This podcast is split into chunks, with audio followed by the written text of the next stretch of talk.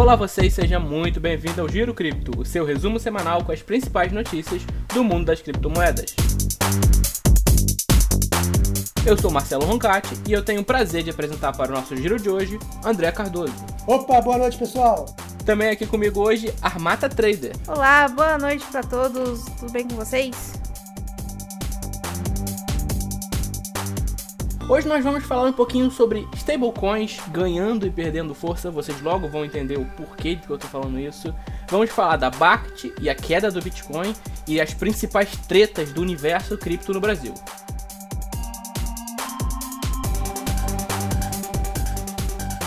Então é isso, pessoal. Vamos lá. Por coincidência ou não, nosso último Webcast foi sobre justamente a Libra e a nossa primeira notícia de hoje é Visa e Mastercard estão reconsiderando seu apoio à Libra. Eu quero saber de vocês. É um, uma pancada muito forte para Libra ou é um jogo de marketing? O que, que significa isso? Bom, isso aí é um, é um baque grande para Libra, né? para Calibra, para o Facebook. Não esperava que grandes parceiros como a Visa e a Mastercard colocassem essa posição agora contrária, porque elas querem manter a boa relação que ela tem com os órgãos reguladores e, de repente, não vai prosseguir com o projeto Libra. E não é só a Visa e a Mastercard, também tem a PayPal e a Stripe. Então, são quatro empresas grandes do consórcio, que é um consórcio de 28 empresas, e a Visa e a Mastercard são empresas muito fortes que estavam somando aí positivamente para a Libra. Como elas não querem ficar mal com esses órgãos reguladores, com, com as boas relações que ele tem já nesse mundo financeiro, nesse mundo de pagamentos, de repente ela vai ter que quitar essa parceria. De, por enquanto é só especulação, mas vamos acompanhar o processo. Era meio previsível que isso acontecesse, né? Até porque ela é muito centralizada. Logo após o anúncio dela, a gente teve, se eu não me engano, foi o Senado, né? Dos Estados Unidos, que não foi muito a favor. Uma coisa assim, eu sei que teve alguma coisa com o governo, né? Com o Estado, como sempre. Ficou meio assim azedo com eles, né? Então tava meio previsível que só foi fogo de palha para falar assim: olha tá fazendo uma moedinha aqui. E os parceiros, né, principalmente a Mastercard, sempre e a Visa, principalmente também, ambas, viu isso como uma concorrente, né? Não viu isso com bons olhos, principalmente com o mercado tão tradicional que é neste meio. Eu acredito que a gente vai ver muitas notícias desse gênero daqui por diante. Não tinha aquela coisa de que havia um comprometimento monetário para você ingressar como parceiro no projeto Libra? Como ficou isso? Eles ainda vão ter que pagar para estar no projeto, mesmo saindo? Vocês sabem dizer? Então, a taxa de, de inscrição é, é, bem alta, né? 10 milhões, né? Eu não sei se eles, vão, se eles vão continuar pagando, se eles vão continuar ingressando isso. Primeiro porque é muito caro, então você vai ter que ter, tinha que ter uma banca muito grande para entrar nesse, nesse projeto. E segundo, que é como eu já tinha dito, né? A galera viu ali que não está muito bem visível aqui, principalmente num mercado tão tradicional como foi meio azedado pelo governo né, dos Estados Unidos. Aí eles ficaram meio com um pé no freio. Isso aí, a Mata falou muito bem, são 10 milhões de inscrição para cada parceiro aí desse consórcio, mas pelo que eu entendi aqui na, na reportagem, não foi cobrado ainda, é uma cobrança que virá depois, né? Eles cobram um ticket de 10 milhões, mas as empresas ainda não pagaram, elas podem pagar depois e eles vão postergando esse pagamento justamente para as empresas irem se engajando no projeto inicial, né? Para dando uma continuidade nesse projeto inicial para assumirem o compromisso. Então, de repente, essas empresas que não forem continuar, como a Visa Mastercard talvez, elas não vão precisar pagar os 10 milhões. Elas assumiram o compromisso de pagamentos, mas ainda não pagaram pelo que pelo está escrito ali. Com isso que você falou, parece que para mim, pelo menos, o projeto perde bastante força, porque se há um comprometimento, mas esse dinheiro realmente não caiu na conta, é muito fácil que a maioria dê uma debandada e abandone o projeto. Assim como é muito fácil de declarar apoio formal à Libra e depois se abandonar. Então, me parece um ponto bem falho nesse sentido. É, eu não sei como eles amarraram isso, mas pelo que está escrito na reportagem, parece que não foi pago. Mas eu concordo com você, Júnior. Fica assim, um negócio meio solto, né? A hora que eu quiser abandonar, se eu não paguei ainda, eu posso sair. E eu acho que isso é meio consequência de tudo que está acontecendo no mercado, né? Depois dos anúncios do Fed e tudo mais, o mercado está meio assustado para coisas novas. A gente viu aí, a gente está vendo essa semana o SPX 500 derretendo, né? Então, acho que isso pode ser também um reflexo de tudo que está girando no mercado tradicional. Linkando com o que a Armata falou agora, a gente pode ir para a segunda notícia do dia, que é justamente a questão de governo lidando com uma stablecoin. Mas agora em outro âmbito. É, o Banco Central Europeu, a notícia diz, está estudando o lançamento da sua própria stablecoin. E aparentemente seria algo parecido com um euro digital, uma moeda para uso na população. Isso é positivo para vocês? Ou o governo metendo o dedo nas criptomoedas de novo é meio perigoso? Acho que governo mexendo com qualquer coisa é, é de uma forma é perigosa, né? qualquer forma descentralizada, pra, na minha opinião, é, é meio assustador. Mas assim, uma das bases para o dinheiro, seja qual for, né, seja digital, seja físico, é a confiança. E a gente está vendo que o mercado tradicional está perdendo essa confiança, né? A gente está praticamente aí num possível bolha, né? E a gente está vendo isso claramente com as quedas do, das bolsas de valores no mundo inteiro. A gente não só viu, tá vendo o Banco Central Europeu tentando fazer um toque do, do seu, da sua moeda, né? Como, se eu não me engano, hoje também teve uma notícia do que o dólar tem a ideia de fazer o mesmo, né? Toquizar o dólar. É uma forma de imprimir dinheiro de uma forma não tão descarada, né? Como está sendo. Acho que foi 200 bilhões, não sei, foi uma quantidade muito gigantesca que o Fed imprimiu dinheiro para conter a situação insustentável do, do mercado como é que tá, né? Eu acho que isso vai ser inevitável de qualquer maneira, porque a informação está sendo descentralizada, consequentemente o dinheiro também está sendo descentralizado. No fim das contas, vai ser ela por ela, sabe? Eu acho que também, se, se caso o euro ficar digitalizado, o, o dólar, perde-se o, o básico do dinheiro, né? Que é a confiança. Eu acho que tem prós e contras, tem mais prós do que contras em relação a ter uma stablecoin do euro. Do dólar a gente já tem algumas diferentes, né? Tem, tem o Tether, tem a TrueUSD, tem a USDC, tem várias stablecoins do dólar diferentes. Só que quais são as vantagens e desvantagens? A vantagem são as transferências internacionais, que elas vão poder ser feitas muito rápido e com qualquer quantidade. Então você transfere, por exemplo, Tether para Tether do Japão para a Itália em um minuto, praticamente, entendeu? Então essa vai ter essa vantagem da, das fronteiras, né? dessa transferência entre fronteiras. A desvantagem é que a stablecoin ela também pode ser imprimida, como a Armata falou, ela pode ser impressa sem controle. Então, por exemplo, para eu ter 200 bilhões de Tether, eu teria que ter 200 bilhões de dólares como lastro da Tether. Se isso ocorre de verdade, não sei. De qualquer forma, a pessoa que vai ser responsável por, pela auditoria desse lastro é uma centralização. Então a gente perde na centralização, mas ganha na adoção da blockchain, ganha na paridade dessas moedas com Bitcoin. Então, por exemplo, se lançar um, sei lá, um Eurotether, digamos assim, a primeira paridade, teoricamente, que vai ser, vai ser BTC barra euro. Ela vai ter uma paridade com Bitcoin. Isso melhora muito o Bitcoin. Isso é muito positivo para o Bitcoin. Isso pode potencializar, ele pode alavancar a moeda digital. O Bitcoin é a essência do negócio, é a alma, é a descentralização pura raiz, né? Trade raiz, né, né Armado? Exatamente. O Bitcoin. Mas o, as stablecoins são legais porque não tem volatilidade, ao contrário do Bitcoin que tem bastante volatilidade, então não dá para você ter uma segurança, entre aspas, mas tem o um lance também da impressão. Qual, como, quem controla a impressão de Tether? Não sei. O dono, a dona era a Bitfinex, não sei se ainda é. Vocês falaram da Tether, né? A Tether está inclusive ligada com a nossa próxima notícia também, o Bitcoin não é mais a criptomoeda mais popular. A gente tem que lembrar que o Tether é uma criptomoeda. Ele é uma stablecoin, ok, mas em teoria ele é uma criptomoeda. E a Bloomberg postou recentemente um texto em que ela mostrava que no momento atual o Tether ultrapassou o Bitcoin em volume de negociações e ultrapassou até com uma certa força. Eu quero saber como é que vocês enxergam isso, porque a Tether é uma criptomoeda, é uma stablecoin bastante controversa, teve problemas seríssimos, ainda tem problemas seríssimos com a justiça americana por questão de manipulação, denúncias de insolvência. Quero saber qual a opinião de vocês sobre esse ponto, que também se relaciona com a próxima notícia que a gente vai falar daqui a pouco. Bom, isso aí é muito interessante porque as pessoas estão procurando mais estabilidade do que a especulação no mercado. Eu e a Armata por uma coincidência nesse giro cripto, nós somos traders, então nós gostamos de volatilidade. Nós gostamos de especular e gostamos, para gente, quanto maior a volatilidade, maior a oportunidade que a gente tem de ganhar no mercado. Agora aqui não, aqui as pessoas estão procurando ficarem stable, ficarem Tether, na verdade, é ficar em dólar, né? Pelo menos uma similaridade com o dólar. Agora, o interessante foi o que o Gino falou. Realmente, o volume está muito maior hoje, atualmente, de Tether. Segundo essa reportagem aqui, o volume de Tether está 20,7 bilhões, enquanto do Bitcoin, na época da reportagem, estava 17,2 bilhões. É uma diferença de mais de 3 bilhões de volume nas últimas 24 horas. É realmente impressionante, acho que dá mais que 15%, 18% de diferença.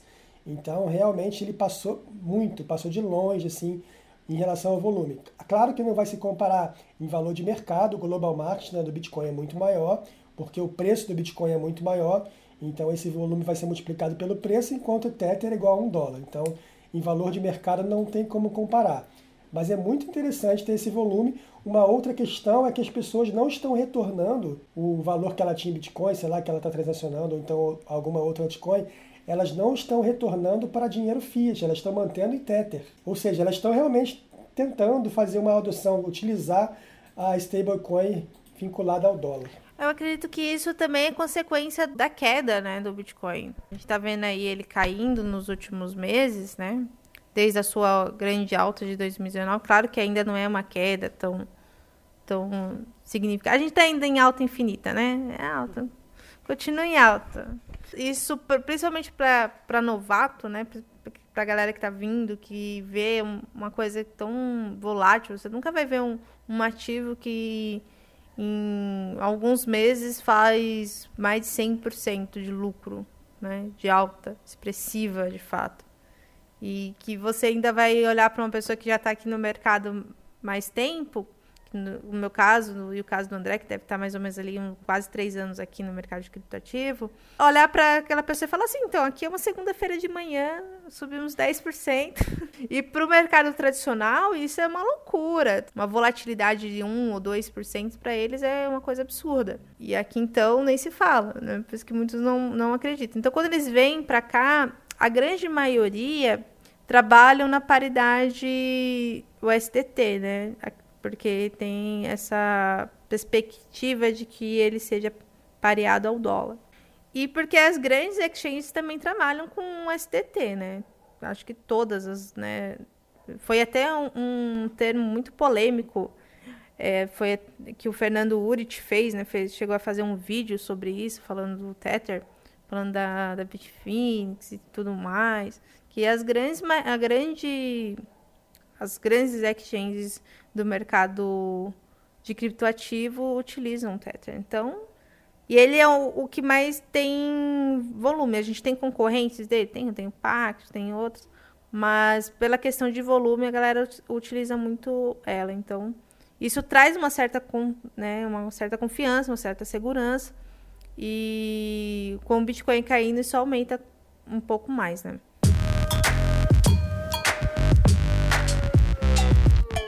Vamos lá então, pessoal, passando aqui do SDT pro SDC. Enquanto tem muita gente se protegendo com o Tether, a Coinbase está agora incentivando que as pessoas mantenham o SDC na carteira.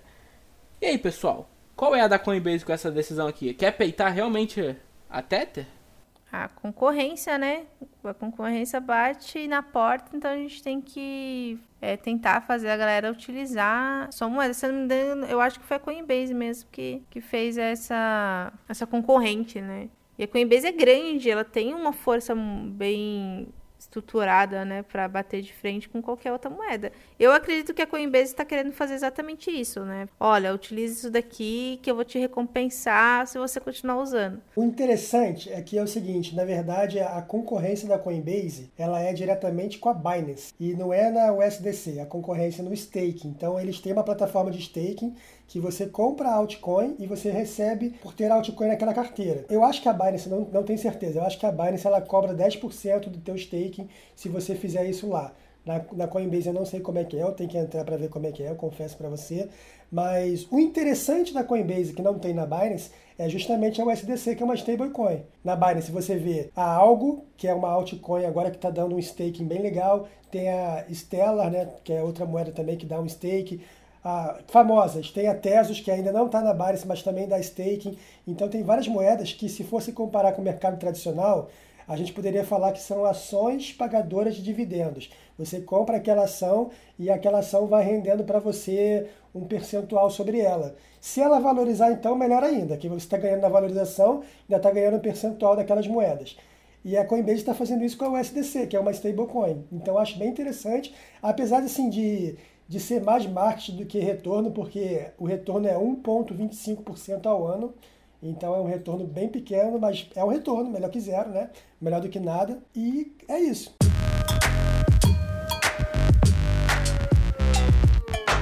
Seguindo aqui então, pessoal, vamos falar de Bitcoin. Eu trouxe duas notícias, a gente vai juntar elas para falar. Elas tratam mais ou menos da mesma coisa. A primeira é que a JP Morgan diz que a BACT provocou a queda do Bitcoin.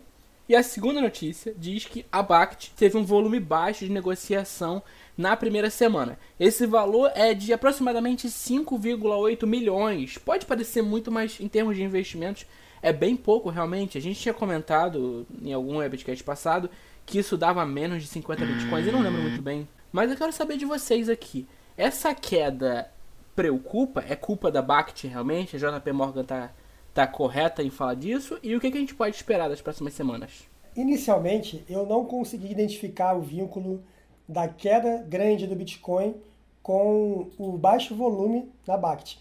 Só que, pô, como é que eu vou contra estrategistas de JP Morgan? é complicado eu ir contra esses caras. Então, eu tenho que, que reler aqui com mais cuidado na notícia. A JP Morgan fala que pode ser aquele estágio de contratos futuros liquidados fisicamente que permita que alguns detentores de Bitcoin físico, por exemplo, mineradoras, protejam as exposições, tenha contribuído para quedas recentes de preços e não para os vastos volumes iniciais, disse a JP Morgan em relatório na sexta-feira. Só que o vínculo está totalmente inverso. O volume foi muito baixo, 72 bitcoins nas primeiras 24 horas. E como que 72 bitcoins das pessoas transacionando na plataforma, eles conseguem derrubar o preço do mercado em 20, quase 20%. É, eu não consegui ver o vínculo direto, a não ser que tenha algum artifício por fora, que os caras estejam transacionando no short aí para baixo ali vendendo e não esteja passando esse volume aqui para dentro da plataforma. Mas fora isso, eu não consigo ver vínculo, não. Nesse quesito, eu acredito que o mercado estava numa grande expectativa, né? Você vê que até o próprio Fausto Botelho, que é um dos maiores analistas técnicos é, brasileiros, né? Foi ele que trouxe os padrões de candlestick para a Bovespa. Eu brinco que o, quando o Fausto Botelho começou, a Bovespa era só mato. E depois que eu vi uma entrevista dele, eu tenho isso como uma verdade agora. e aí, ele fez até um vídeo sobre a BACT. Muitas, muitos traders, assim, tradicionais tinham muita, muita expectativa de uma grande alta, que a BACT ia fazer loucuras, que o Bitcoin ia pular de paraquedas. Isso é uma coisa de louco. E aí foi exatamente o oposto, né? Um volume ridículo. Convenhamos, é ridículo. Acho que teve até gente que brincou que era menor do que muita exchange brasileira, né? Então isso meio que broxou todo mundo, né? O povo falou assim, poxa, eu esperava tudo isso e não foi, não foi isso. Sabe? É como se você fosse num lugar hum, para maiores de 18 anos e chega lá, só tem pessoal meio, meio coloridinho demais, né? E aí foi a mesma coisa para o mercado financeiro. A gente tem que lembrar que tem muita gente do mercado tradicional aqui também. E aqui tinha uma grande credibilidade, né? A Bakkt tem uma credibilidade muito grande, é uma das maiores exchanges, né? As maiores corretoras do mundo. E não teve tanta força, não teve tanta relevância como se esperava. Então, isso abala muito o investidor, né? Fala, poxa, tinha essa expectativa e quando foi ver, não era bem isso. Aí povo vai e vende tudo mesmo. Pois é, e aí você vê grandes exchanges aí que com, com volume gigantesco, BitMEX, Coinbase, Kraken, e aí você vai falar que a BAC teve um volume de 75 bitcoins, derrubou o preço do Bitcoin. Eu não consigo ver coerência nisso, mas a não ser que, que tenha alguma coisa que eu não consiga enxergar dentro disso aqui, para mim não tem vínculo nenhum, mas tudo bem. Aí, lá embaixo ele fala, ele acha que ele tenta se consertar. O relatório CryptoQuant também afirmou que 700 milhões de contratos liquidados na BitMEX estavam por trás desse declínio. Óbvio, a BitMEX tudo bem. 700 milhões de dólares tudo bem. Agora, 75 de bitcoins de volume da, da BAT não, não tem sentido. Eu acho que é a questão mais de, de, perspectiva mesmo, de expectativa, sabe? De feeling mesmo, sabe? Aquela coisa assim. Porque isso tem muito no mercado tradicional, né? Eu tô começando a estudar o mercado tradicional agora, tô fazendo um caminho inverso. e aí você vê que a galera vai muito, muito no fundamentalismo, muito na, na credibilidade. Como eu tava falando, né? Você vê o Fausto Botelo tendo essa expectativa. Então você vê que a galera que é mais tradicional tinha uma, poxa, né? Bem que podia acontecer, né? A BACT vai entrar, nossa, é a BACT. Foi a mesma coisa que aconteceu com a CME também, né? É aquele lance do famoso compra no rumor e vende na notícia, né? Então, no rumor subiu, quando veio a notícia de verdade, foi lançada BACT, desceu.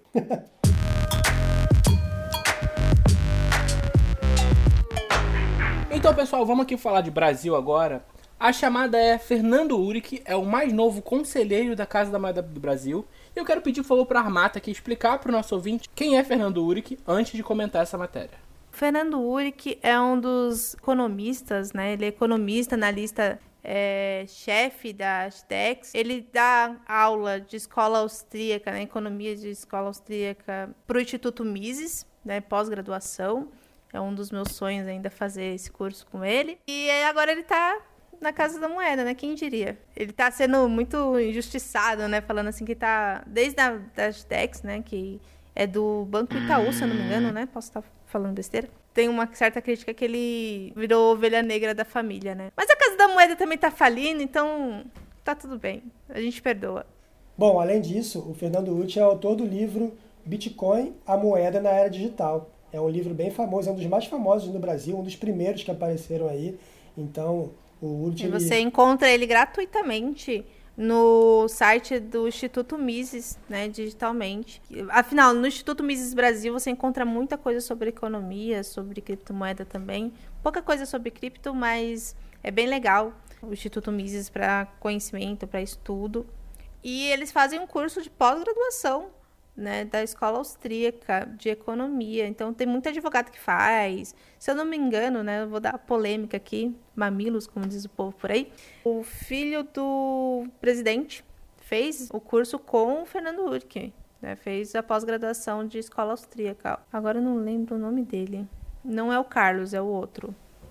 Fez o, curso para fritar hambúrguer, não? não, não, não, não foi o Carlos, não, gente. Foi o outro. Eu falei pra vocês que ia ser mamilo, né? Mas não foi, não foi, não, não foi ele, não. Foi o Carlos, não. Foi o, o outro. Que é, é tão, foi, exatamente. Faz muito tempo que eu não acompanho. Mas foi o Eduardo. O Eduardo fez pós Mas o fritador de hambúrguer não é, Eduardo? É o Eduardo também. É, é, tá vendo? Eu tô fora da realidade, velho. Eu não tô vendo. Eu, eu tô no meu. Eu, eu deixei muito meu lado mu, meu lado gado. Aí eu tô em outra. Eu tô querendo arrancar dinheiro do mercado, gente. Mas assim, eu tô feliz porque. Tô feliz e triste porque ele tá indo pra uma instituição falindo, né? Pra quem não sabe, teve uma notícia que a Casa da Moeda tá pedindo arrego, né? E aí o Fernando Uric foi lá só pra fazer firula, provavelmente. Ele é um símbolo, né? Ele é um ícone aí pra gente no, no Brasil, representa a criptomoeda brasileira. Eu sou uma das pessoas que ficou um tanto chateada quando ele assumiu a XDEX, porque a XDEX fala que é uma plataforma de Bitcoin e não é, porque você não consegue depositar Bitcoin, você não consegue sacar Bitcoin. Então é como se fossem contratos que, falando de uma linguagem chula, é como se você estivesse manipulando números numa planilha de Excel. E aí tem até uma notícia recente que o primo rico ele comprou, se eu não me engano, 100 mil reais em Bitcoins. Não sei se foi 100 mil reais. É, foi isso. É 2% da banca dele, ele comprou. Em Bitcoin. Comprou não, né? Ele. ele Exatamente. Ele não comprou porque ele comprou no XDEX. Na verdade, ele não comprou Bitcoin. Bitcoin você compra, está na sua carteira, na sua wallet, na sua cold wallet, na hot wallet, ou até numa exchange. Que tá na sua exchange pronta para ser roubada por um hacker. É, ok, mas, mas, tá, mas é Bitcoin. Você pode sacar o Bitcoin, entendeu? Você pode depositar o Bitcoin, você pode transferir Você pode botar no grupo Bitcoin Banco. É, pois é, você é. pode fazer o que quiser. Esses mas meninos é... é tudo mamilo, gente. Tudo mamilo. mas no XDEX é como se fosse comprar uma, uma promessa, comprar um, ó, eu tô comprando um número ali que tá falando que é Bitcoin, mas não, dá, não tem como você ter certeza. Claro, deve ter algum tipo de auditoria que, que prove que aquilo ali tem algum lastro em Bitcoin, mas a gente não tem certeza disso. De qualquer forma, não tira o mérito do, do Fernando Urti de tudo que ele já produziu para o mercado brasileiro de cripto, tá bem legal. Eu tive a oportunidade de assistir ele lá na, na Block Crypto em São Paulo, no meio do ano, Ele falou até sobre a economia, sobre a possível eminente crise, a próxima crise econômica e mundial, bem interessante também. E, cara, eu acho super positivo aí para o nosso mercado que ter uma pessoa como ele na, na Casa da Moeda.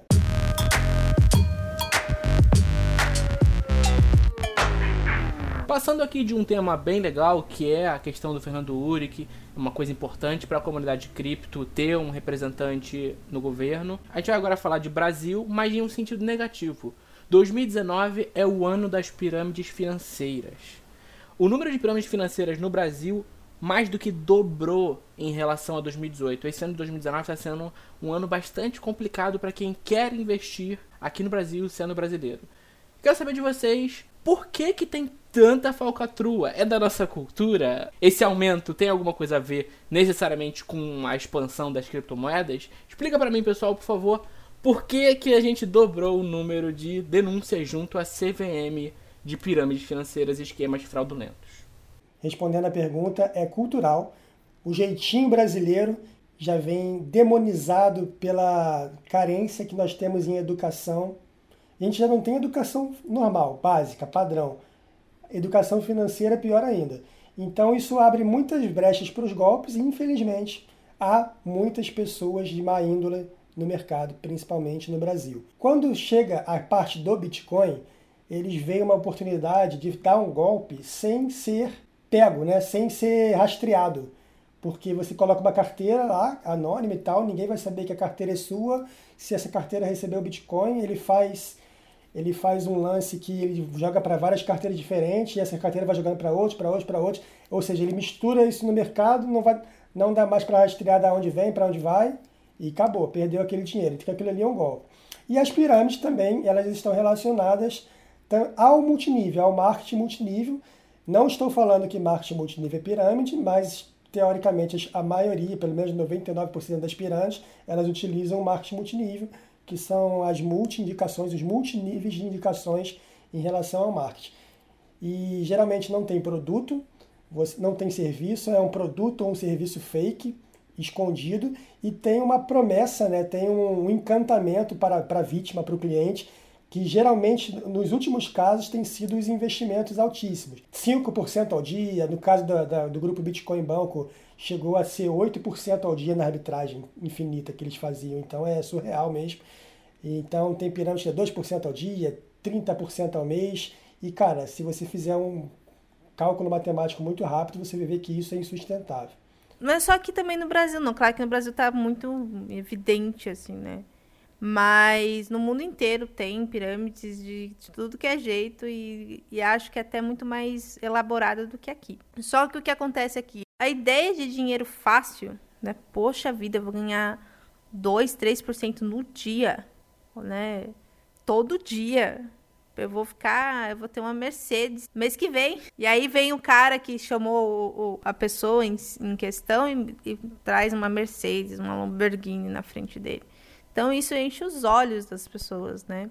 E como aqui é, a gente não tem uma cultura de, de poupança, a gente não tem uma cultura de investidor, né? Você vê que na Bovespa é, o número de, de pessoas que entra é muito pequeno. E quando entra, é os, os CPFs, né, que eles falam, tem um, uma, uma eliminação muito fácil, né? Eles perdem dinheiro com muita, muita facilidade no mercado. Isso que lá não tem a volatilidade que tem aqui. A volatilidade daqui é impressionante, né? Nesse exato momento, a Engie subiu em 4 horas aí, 4, 8 horas, 20%. Onde você vai ver isso no mercado tradicional? Nunca, entendeu? Você, os caras vê 2, 3% de movimento, meu Deus, que que é isso? O que, que tá acontecendo aqui? Tá explodindo para cima, ou, ou, como o áudio do negão aí que né, o senhor André popularizou na, no Telegram, né? é, é, loucura, é, é o negão 3x4 lá. E então isso enche os olhos de muita gente. Eles pegam uma verdade, que sim, a volatilidade do, do mercado de cripto é muito alta, dá para ganhar dinheiro, dá, mas não dessa maneira. Né? 3, 4% por dia, isso é insustentável, como a gente já sabe. Então, eles mostram isso, que é uma verdade, e jogam um marketing ali em cima e a, a galera enche os olhos com a ideia de dinheiro fácil, né? De facilidade. Eles realmente usam desse, dessa nessa ambição que vira a ganância das pessoas, né? Do lance do dinheiro fácil, ou então do desconhecimento de um mercado novo que é Bitcoin. Então as pessoas, uma pessoa nunca ouviu falar de Bitcoin, ouve falar sobre Bitcoin, vê uma volatilidade dessa grande, aí vê que mineração, pô, você minera Bitcoin, se você conseguir minerar Bitcoin, Bitcoin gera. E eu estou falando isso por quê? Porque eu comecei no mercado, infelizmente, através de uma pirâmide. Eu entrei lá em novembro de 2016 numa pirâmide chamada Mine World, tá? Eu comecei, infelizmente, foi a forma que eu conheci o Bitcoin. E depois que eu fui ver, eu ainda trabalhei nessa pirâmide, eu evoluí nessa pirâmide e tal. Depois que eu fui ver, o negócio começou a dar, a dar ruim assim. Depois que eu percebi, já era, quebrou, quebrou a pirâmide, em, sei lá, no, durou um ano, um ano e meio mais ou menos. Acho na verdade, essa que durou dois anos. E só que eu já estava lá no mercado, só que eu comecei a estudar o Bitcoin, comecei a estudar trade, comecei a, a ver outras coisas e não só essa empresa que para mim era na época era factível, eles faziam mineração, tinha um grande parque de mineração no Paraguai e tal, e eles ofereciam 100% ao ano. Eu falei, pô, se eles fazem mineração, na época ali no começo de 2017, o Bitcoin estava voando para cima, e eles oferecem 100% ao ano, pô, é factível. Foi, foi o que eu pensei. Legal, tranquilo, dá para trabalhar com isso aqui. E foi o que eu pensei na época e acabei caindo nessa roubada aí, entendeu? Então, quando você vê qualquer coisa em relação a dinheiro fácil, em relação a atalho, não vai, cara, não vai, estuda, pergunta para quem já participou de alguma coisa parecida, alguém de confiança, não caia nisso, não, não vale a pena, é só estresse, não, não vale de jeito nenhum. Não existe dinheiro fácil, existe trabalho.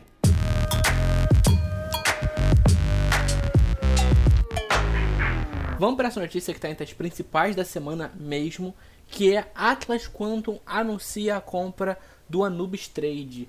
Nossa, isso deu uma repercussão enorme no dia que foi anunciado, que veio a público. Agora, a plataforma Anubis Trade pertence à Atlas Quanto, que está envolvida em toda uma polêmica de atrasos, em prazo de pagamento D mais 30. A gente falou um monte sobre a Atlas num webcast recente. A opinião de muita gente já pode ter mudado. A gente falou algumas coisas, não sei muito bem se a, se a linha de raciocínio que a gente teve naquele dia ainda tão válida depois das notícias que saíram. Mas eu não estou aqui para dar minha opinião, eu quero saber a opinião de vocês. Essa compra da Anubis Trade pela Atlas Quantum é positiva, é negativa? Quem sai ganhando e quem sai perdendo? Olha, eu acredito que ela seja mamilo, polêmica. Eu vi isso daí, tô, tô acompanhando. Não tem como, todo grupo, seja ele de qualquer rede social que você esteja acompanhando, é o tema mais comentado, porque muita gente tá ou tava né, na Nubes, e era o contraponto da Atlas, né? Era a maior concorrente da Atlas. Foi assim, um pack para todo mundo, assim, como assim o Grijó vendeu a empresa dele? Mas assim, pelas declarações do próprio Grijó, ele estava cansado. E eu vou falar para você, eu não tenho uma empresa, malemar eu tenho, eu dou aula e, e é para mim já é desgastoso. Já imagina você ter uma empresa que tem N bitcoins na mão, né, para trabalhar com eles e sempre você tem que ouvir, explicar, ir na comunidade, é, você está exposto de uma certa maneira que você tem que estar, tá, principalmente nesse mercado que, por ser descentralizado. Eu conheci, eu tive o privilégio de conhecer ele ao vivo, assim, tete a tete, lá no Beat Sampa. E a gente trocou ideia, uma pessoa maravilhosa, e aí você já sentia que ele estava tipo, ai, tô de saco cheio. E aí foi uma das, das motivações também para vender a que ele falou, né, no comunicado dele da Nubes. Mas tá complicado, a gente tem aí vários várias coisas nebulosa com a Atlas, né, a grande polêmica do vídeo, os 40 bitcoins. Então, você tá meio uma coisa é certa, eu acredito que o mercado brasileiro tem duas duas coisas que pode acontecer. Ou ele simplesmente acabar, eu acho muito difícil essa possibilidade. A segunda possibilidade é que o mercado vai se fechar, né? vai ficar muito mais cauteloso, muito mais conservador depois desse ano. Então, mesmo que a pessoa tenha uma empresa índole que faça um bom trabalho, vai ser muito difícil dela conquistar um público que apanhou bastante esse ano, né? Teve muitas chineladas esse ano aí. É isso, que é, minha opinião é essa, que o Grijó tava de saco cheio, falou assim, cara, olha, não dá mais, é, é desgastoso, cara, você trabalhar com público já é muito desgastante, e o, e o mercado de cripto é ao quadrado, é o cubo, na verdade. Perfeito, Amado. É bom, a gente tem que ver aí que são três pontos, três players, né? Primeiro player é a Nubis, representada pelo Matheus Grijó. Segundo player é a Atlas. E o terceiro player são os clientes, que a gente pode englobar agora os dois juntos, né? O que, que acontece? Qual que era a motivação de cada um? A motivação do Grijó, a Armata falou muito bem. Eu também conversei com o Grijó há pouco tempo, tá? Ele realmente falou que estava bem de saco cheio desse mercado, de ter custódia, de ter um negócio que tenha custódia, tá? Ele, ele comentou comigo também. E uma outra coisa, segundo ele, que ele falou nos grupos, é que ele já estava negociando com a Atlas desde março, se eu não me engano. Então a negociação é antiga. Então imagina você que criou uma empresa em 2018, a empresa fez bastante sucesso, tinha uma custódia bem interessante de Bitcoin, e aí veio uma grande empresa como a Atlas, que em março, abril, maio, não tinha problema nenhum, inclusive estava voando aí com as propagandas aí na Globo e tal, não sei o quê e essa empresa tem interesse em comprar a sua empresa. É bacana, é legal, isso é legal. Pô, pô show de bola, tô, tô fazendo um trabalho interessante, esse trabalho está sendo bem visto e agora tem uma empresa grande querendo comprar porque eu fiz um bom trabalho, legal. Só que o único ponto polêmico é a Atlas, que agora tem mais uma notícia da Atlas que o Júlio deve comentar daqui a pouco aí, que é o lance que a BTC e a outra exchange, né, Gate.io, ela não, elas não reconhecem que o vídeo que eles fizeram é verdadeiro. Isso é muito, muito, muito negativo para o mercado. Inclusive, isso muda a minha opinião que eu dei no último podcast sobre a Atlas, que eu falei que poderia voltar a pagar. Isso aí fica ruim. Qual que é a motivação da Atlas? Podem ser duas, isso eu não sei, tá? Isso aí é uma especulação minha. Podem ser duas. Eu vou comprar no Bistrade por conta da custódia. Eles têm uma custódia lá de X Bitcoin, não sei, 200 e tantos Bitcoins esses 200 e tantos bitcoins, se a galera da Anubis não sacar, eu tenho um, uma margem aí para trabalhar e para pagar a dívida aqui na, na Atlas, teoricamente. E a outra motivação pode ser os robôs do Grijal. O Grijal é programador, é, inclusive é um excelente programador, ele desenvolve um, umas soluções, uns algoritmos muito legais e também pode ter sido um fruto de, de algum desses bots aí, algum desses robôs que a Atlas comprou a Nubis, que faz parte da Nubis porque a Nubes operava através de robôs e esses robôs davam diretamente para o cliente, entendeu? E só que a única coisa que era manual acho que era o saque. Agora, a terceira posição são os clientes. Pô, para o cliente, é claro que o cliente vai ficar, o cliente da Nubes principalmente, vai ficar muito chateado. Pô, como que o cara vai vender a empresa para uma empresa que está insolvente, para uma empresa que não está pagando? Bom, eu não sei os detalhes do contrato, mas segundo o Grijó, ele falou que ele fez várias cláusulas protegendo o cliente de algumas formas. Né? Eu não tenho acesso a esse contrato, eu não sei. A gente está esperando uma oportunidade de trazer o Grijó aí para fazer uma entrevista com a gente, para falar isso para a gente diretamente, ele mesmo. Então, não sei, não tem como eu falar disso. Mas, realmente, para o cliente da, da Anubis, é uma situação muito complicada, uma situação muito chata. Você confia numa empresa X, e aí a empresa X vende para uma empresa Y que está devendo aos clientes dela. E agora você está vinculado à empresa Y. Eu falei, pô, mas eu não comprei a empresa Y, eu comprei a empresa X. Beleza, é uma situação ruim. O cliente vai achar isso muito negativo. Só que imagine que você está num banco, você está num, num, banco qualquer aqui, um banco XPTO. E esse banco declara falência, um outro banco compra ele, você está vinculado a esse outro banco. Também você não teve uma, uma ação direta para você mudar essa, essa posição, entendeu? Então eu consigo entender o lado do cliente, consigo entender o lado do Grijó. Agora, o, o lado da Atlas está muito complicado. Esse, essa última notícia que saiu aí em relação a esses exchanges, cara, a gente tem que esperar aí agora uma posição oficial da Atlas quanto a isso, porque isso é muito grave. Para explicar esse spoiler que o André deu agora da notícia seguinte, a notícia é: vídeo da Atlas Quantum é falso, dizem Gate.io e HitBTC. Gente, aqui foi uma, uma denúncia muito séria, feita por essas duas exchanges que são gigantescas no mundo cripto. Elas apontam que, principalmente a HitBTC aponta que o vídeo feito pela Atlas é um vídeo fake, é um vídeo manipulado e que não representa de fato a plataforma da HitBTC. A Gate.io falou também que o vídeo apresenta informações falsas. Ambas se pronunciaram no Twitter mostrando isso, deu uma polêmica enorme. E assim, fere muito a credibilidade da empresa. A gente realmente se posicionou de uma maneira otimista quando a gente falou da Atlas, torcendo para que ela realize os pagamentos, para que ela normalize a sua situação. É uma grande empresa, mas agora fica difícil defender, fica muito difícil defender quando você está começando a usar de artifícios fraudulentos para validar um argumento seu, um argumento que não é real. Então é muito complicada a situação. Eu quero saber da Armata o que, que ela pensa dessa parte. Olha, claro que isso já é ruim. O pior foi o comunicado oficial que teve hoje, né? Cara, os caras falam que você é mentiroso para a comunidade internacional, para a comunidade inteira, e você vai simplesmente falar coisa com coisa, né? Falar mais do mesmo. Eu, eu particularmente, eu, não só eu, né? O Felipe Escudeiro também estava comentando sobre isso hoje no, no grupo dele, do Bitnada. Que, pô, se fosse eu, eu ia xingar, extravasar e falar: não, você tá, tá me tirando, cara. Você tá falando que eu tô, tô mentindo aqui pra comunidade, um assunto tão sério, né? Pros meus clientes.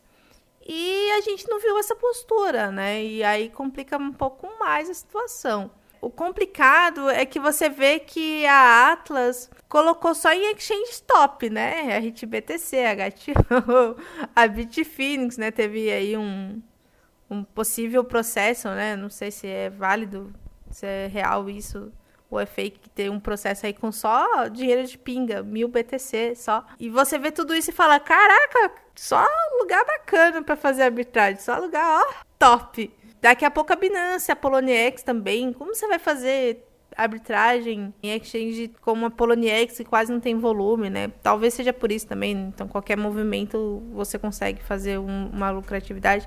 Mas é a Poloniex. A Poloniex, na minha época, já era ruim. Imagina hoje, que não tem nada. Aí você fica assim impressionado como as coisas são de fato, né? feitas. Te passa uma imagem de uma credibilidade muito grande. Para você ter noção, muita gente colocava a Atlas no gerenciamento de risco, né? no manejo de risco. Olha, eu vou colocar essa quantidade de Bitcoin aqui para trabalhar na Atlas porque está dentro do meu manejo de risco. O ruim é que tem muita gente que colocou mais do que deveria, né? Tipo, metade do seu capital lá dentro, né?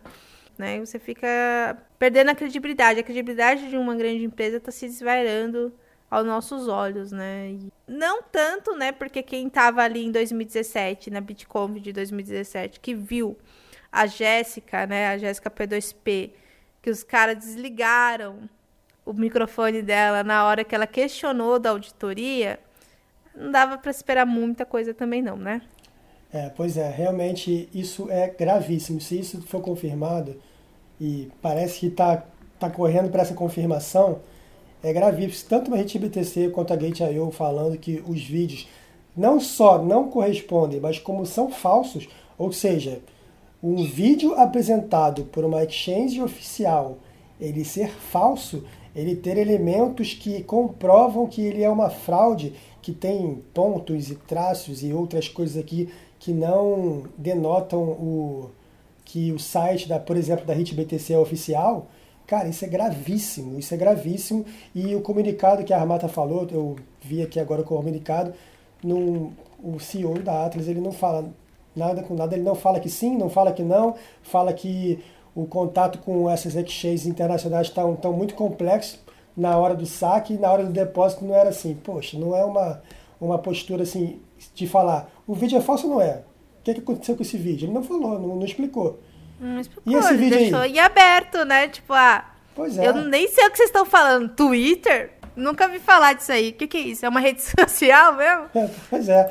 Então, então... É, ele, ele, manda um comunicado falando que o relacionamento está ruim com, a, com as eleições internacionais e não falou do vídeo, que é o principal, que é o conteúdo base da reportagem. Então não dá, entendeu? É, é como se, se você foge de um assunto que a pessoa fala que você está mentindo, qual é a conclusão? Você está mentindo. A conclusão é essa, infelizmente a conclusão é essa, e a gente muda a nossa opinião em relação à a, a, expectativa boa que a gente tinha em relação à Atlas de ainda pagar, e realmente fica muito delicada, fica muito complicada a situação da, da Atlas quanto com essas novas informações aí.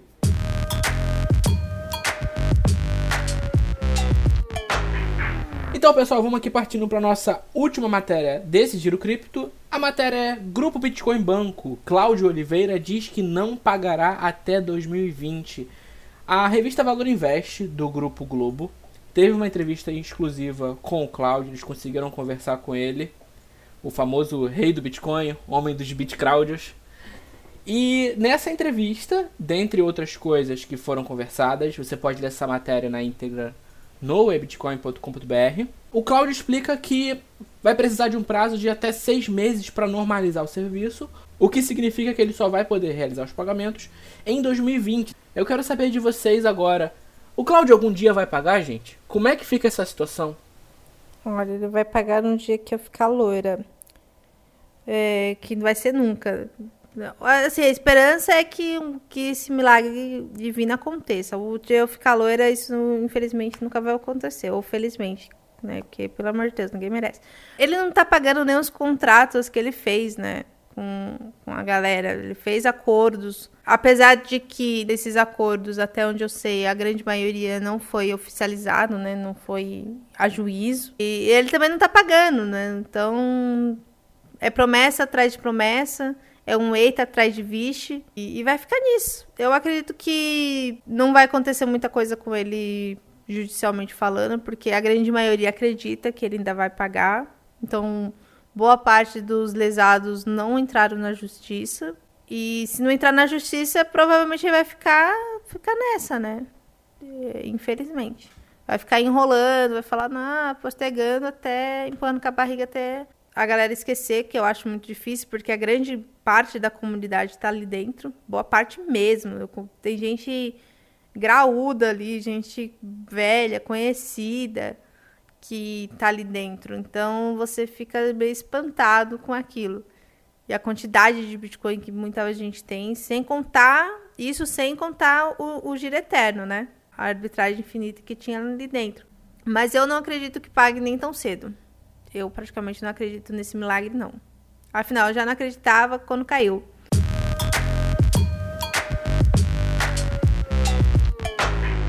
Bitcoin Banco, cara, Cláudio Oliveira, na verdade, o problema que além de não pagar e além de ter já vários meses aí devendo, ele some, não, não se coloca assim, presente entre aspas, né? Mas ele, ele some, que eu digo, ele some, ele foge dos compromissos faz algumas promessas que não foram poucas uh, e fazem com prazos, ele coloca um prazo nessas promessas, vou pagar no dia X, vou pagar no dia X mais 30, vou pagar no dia X mais 60, não paga. Então, a pessoa que vai prometendo, ó, amanhã eu pago e não paga, e depois chega na semana que vem, ó, no sábado eu vou receber o dinheiro, eu vou te pagar, e não paga e depois no mês que vem, ó, no mês que vem, no dia 10, eu vou receber meu pagamento e vou te pagar, e não paga. Eu estou fazendo uma comparação de uma pessoa que não paga, pessoa física normal, com uma empresa que era o grupo Bitcoin Banco, representada pelo Cloud, que também não paga. Que na verdade é a mesma coisa numa, numa, numa ordem de grandeza maior.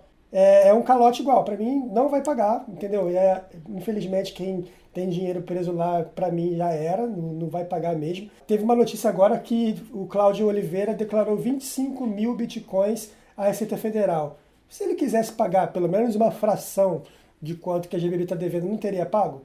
Pô, quem tem 25 mil e não paga não quer resolver. Não, ainda fala, esse, aqui, esse dinheiro aqui é meu, não tem nada a ver com uma empresa minha que está insolvente, que está dando problema. Pô, fala sério, né? Eu acredito que não vai pagar. Só vai pagar se for em Bitcoin Crowd mesmo, né? Essa piada é muito comum nos grupos. E, e é uma pena, uma pena mesmo. Eu, eu, tenho, eu tenho conhecidos, eu tenho alunos que, cara, tem, tem criança em casa, doente. Doente não, né? Tinha acabado de ser pai, a filha tinha acabado de sair da UTI porque nasceu é, com um probleminha e tal. Nada grave, mas ficou na UTI. Aí logo em seguida já teve um baque da GBB também. E aí para voltar para o mercado fica muito difícil. Qualquer coisa muito muito grandiosa assim, você fica meio com trás um pé atrás da orelha, né? Um, uma pulguinha atrás da orelha.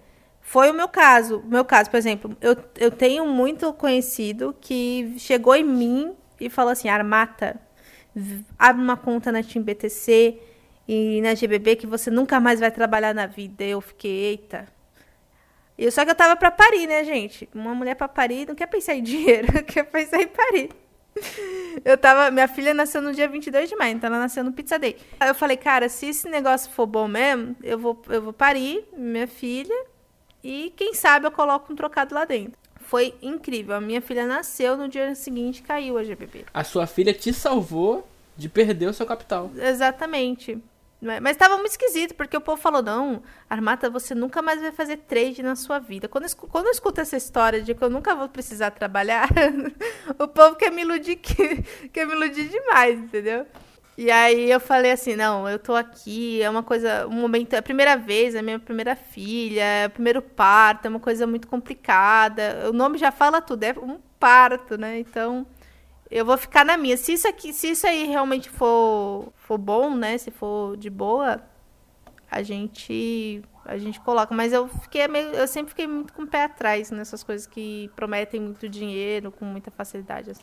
É, o GBB, cara, ele é um caso clássico do, do lance do dinheiro fácil, né? Porque em relação a coisas insustentáveis, eu acho que de longe o GBB era o pior. Porque as pessoas que faziam essa arbitragem aí o dia inteiro, elas tiravam 8% ao dia. Tem, tem gente que tirou 10, 11% ao dia. Isso é surreal, cara. Isso é surreal. Então, realmente, quem entrou para pegar esse 8, 10% ao dia, entrou pelo dinheiro fácil. E quando, quando eu fiquei sabendo, já tinha mais ou menos uns dois, quase três meses que isso estava rodando, e um amigo meu falou para entrar, falei assim, cara, olha só, isso aí não dura mais de três meses. Depois que eu falei, durou três meses e meio. Mas eu falei para ele, não dura mais de três meses. E porque o negócio não, não, tem condições. Imagina um monte de gente entrando com muito dinheiro, e tem gente que entrou com muito dinheiro, ganhando 8, 7, 10% ao dia. Ao dia, não estou falando ao mês, não, ao dia. É insustentável. Em seis meses, todo o dinheiro do mundo, do mundo inteiro, estaria na GBB. Então não tinha como girar aquilo ali. E agora tem esse lance de, de ter Bitcoin, não sei se tem o suficiente para pagar todo mundo, que pelo menos pagasse uma fração, a, da dívida para todo mundo aí, mas 25 mil bitcoins do dono do negócio, ele, ele poderia, sei lá, com algum, algum certo altruísmo, pagar as pessoas que ele está devendo. Né? Teve gente que fale, chegou a falecer, né? Que tinha dinheiro preso lá, né? E tudo mais, e não conseguiu pagar o tratamento. É aquela coisa, né? O pessoal fala assim, pô, esse negócio tá dando muito dinheiro. Isso realmente já aconteceu, tá? Gente que, que tava doente, que tava com, com um familiar doente, precisando de tratamento Aí o cara foi, pegou o dinheiro, pouco dinheiro que ele tinha, colocou lá dentro para fazer mais dinheiro para poder pagar o tratamento. Aí no fim, nem mel, nem um cabaço, né? E infelizmente acontece essas coisas. E, e ele, né, ele, ele falou, olha, gente, tem gente meu, meu parente tá nessa situação, eu preciso do meu dinheiro. Ele chegou a prometer para a pessoa que ia pagar e não pagou. Então, assim, não dá para esperar muita coisa do desse ser humano, não. E interessante, a gente falou mais cedo sobre, sobre pirâmide. Esse é um exemplo de scam, né? um exemplo de, de fraude que não envolve o marketing multinível. Mas é uma fraude que foi uma das piores desse ano aí no Brasil. Sim, com certeza. Foi a pior de todas, porque envolveu o mercado brasileiro praticamente todo. Dá para contar nos dedos, assim, quem não se envolveu lá dentro. Quem não tem mãozinhas ou que não foi chamado para ir, entendeu? Eu, pela primeira vez na minha, nesses três anos de mercado, né, quase, né, três anos de mercado que eu tô aqui, foi a primeira vez que eu fui chamada para entrar em um, um negócio desse gênero. Olha, 2019 não é um ano para amadores. As notícias que a gente viu hoje mostram isso completamente. Se você quer investir dinheiro, estuda com muita calma, não vai na promessa de ganho fácil, porque você só vai perder o seu dinheiro. E Júnior, em 2019, por incrível que pareça, nós estamos ainda com 119% de evolução do Bitcoin. Eu tô aqui esperando até agora, em uma hora de programa, você invocar o Halvin. Eu tô decepcionado com você. Não invoquei, não invoquei, hein? Eu tô guardando essa carta pro final. tá faltando mana, tá sem mana.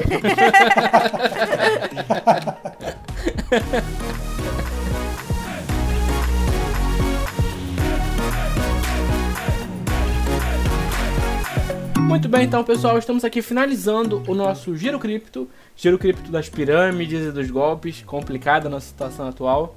Eu quero agradecer imensamente a presença de vocês aqui. E, por favor, meus caros, as suas considerações finais. Muito obrigada pelo convite, foi muito legal conversar, esse bate-papo, falar um pouco de uma coisa diferente, né? Falar um, uma coisa que não seja Fibonacci, linha de tendência, suporte de resistência, falar uma coisa um pouco mais contraída, um pouco mais sério também. E muito obrigada pelo convite. E quando precisar aí, só chamar que a gente tá. Se alguém permitir, né? Que alguém assim, é ela que manda aqui. Se alguém permitir, a gente faz podcast, live, o que vocês quiserem aí. Eu tô lembrando, no dia que eu conheci alguém é, pessoalmente, numa dessas conferências da vida, eu vou lembrar da Pizza Day, vou lembrar de uma pizza. Mas foi nessa. Ela nasceu no dia 22 de maio, então Pizza Day. 22 de maio. Show de bola. Então, obrigado aí, gente. É, Armata, obrigado pela participação. Valeu sempre, muito bom falar com você. Vai estar sempre convidado aí, junto com todos os demais convidados, Felipe Escudeiro, a galera que tá indo, o Rui da Zaiga, todo mundo. E obrigado, Júnior. E as considerações finais é, cara, pirâmide, fica fora de pirâmide, fora de scan. Tudo que parecer fácil, parecer entrada fácil, dinheiro fácil, não caia nessa. Não, não procure atalhos, procure trabalho. O trabalho, ele vem antes do sucesso, tá? Então você tem que trabalhar muito para ter sucesso e você não consegue realmente ter um sucesso pessoal, profissional na sua vida sem trabalhar. Então, dinheiro fácil, fica longe disso, porque no final não vale a pena. Você ouvinte querido, não deixe de nos dar o seu feedback sobre o programa. Críticas e sugestões são muito bem-vindas. Muito obrigado pelo seu tempo, pela sua atenção. Até a próxima semana aqui no Giro Clipe.